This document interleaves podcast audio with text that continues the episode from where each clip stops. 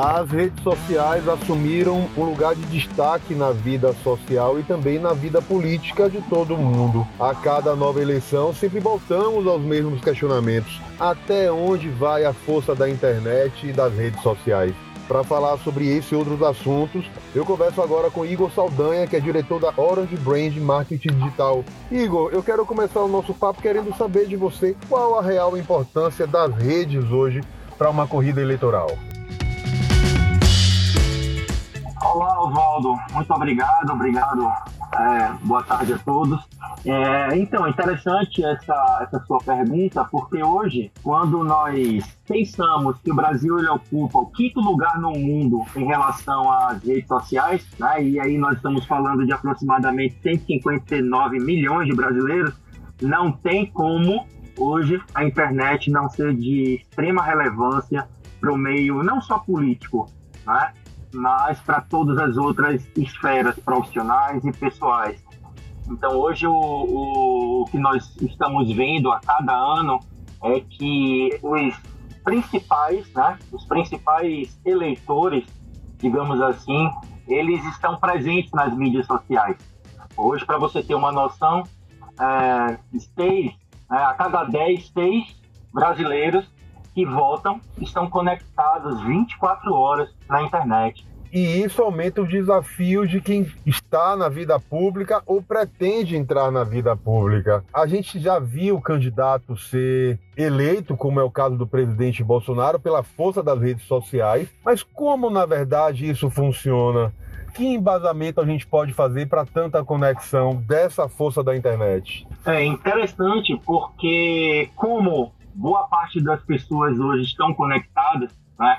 é, elas têm um acesso ao conteúdo, um acesso às notícias de forma instantânea. E a partir muitas vezes das reações que as pessoas têm entre elas, entre seus grupos de debate, grupos familiares, grupos no trabalho, é, muitas dessas reações elas viralizam e acabam se tornando, inclusive, conteúdo para propaganda para determinados políticos.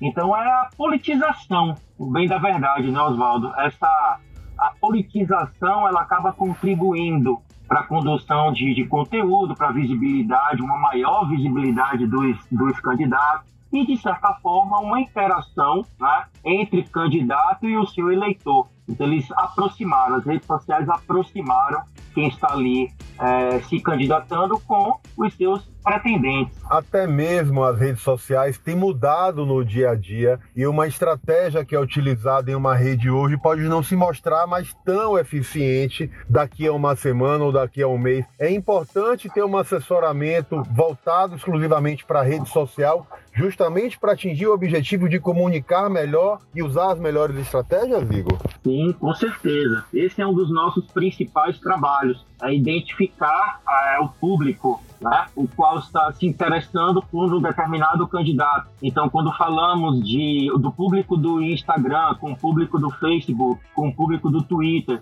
então são públicos diferentes, muitas vezes com faixas etárias diferentes, com maneiras de se comportar, de se comunicar, de usar expressões diferentes.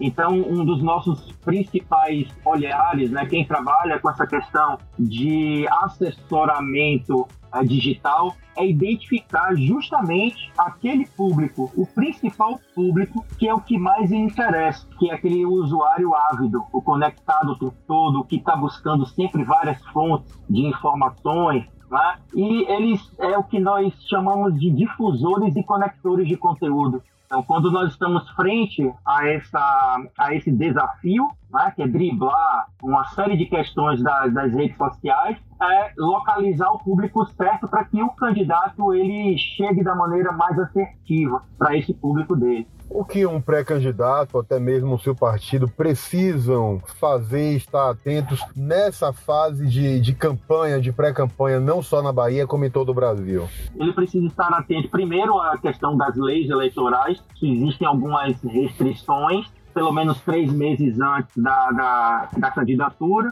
com a questão de anúncios pagos. Eles precisam estar atentos a como o seu público ele está reagindo frente à utilização das redes e com certeza absoluta buscar um assessoramento, buscar uma empresa que entenda tenha um know-how, trabalhe de maneira séria e faça a campanha dele atendendo ao que a legislação eleitoral ela exige. A gente tem aí uma rede social hoje se configurando como a praça pública de antigamente. E a construção desse portfólio, desse relacionamento, é no dia a dia. Não acontece de uma hora para outra. O que deve ser feito para que um, um político ou um, um gestor público se posicione melhor nas redes sociais, atraia novos públicos, sendo que a gente sabe que esse trabalho exige um acompanhamento diário e das ações mínimas até mesmo do dia a dia.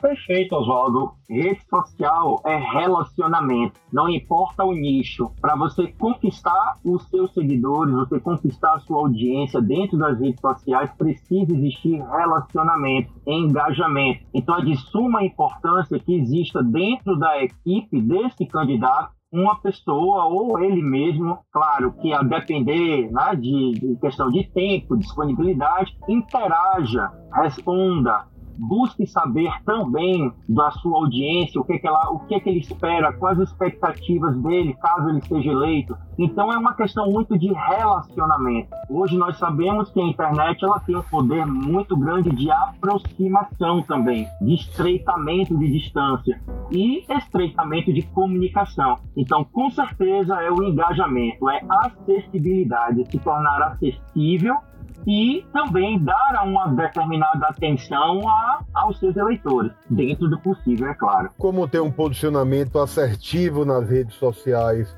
O que é imprescindível para ter sucesso hoje nas redes? Olha, carisma. Carisma é uma coisa que a gente tem percebido muito que conecta bastante. Carisma, acessibilidade. Eu acho que eu acredito que baseado até na própria experiência que nós temos aqui cuidando de vários perfis, permitir com que o seu público, o seu eleitor tenha alguma resposta. Então, todo esse posicionamento ele acaba fazendo com que haja um vínculo. Então não pode faltar o carisma, não deve faltar o engajamento, o relacionamento, a aproximação. Não pode ser, não deve ser aquele perfil que é praticamente uma vitrine. Não, ele precisa ser humanizado. Então a humanização é um outro ponto muito importante para que exista esse engajamento entre o candidato e os seus eleitores.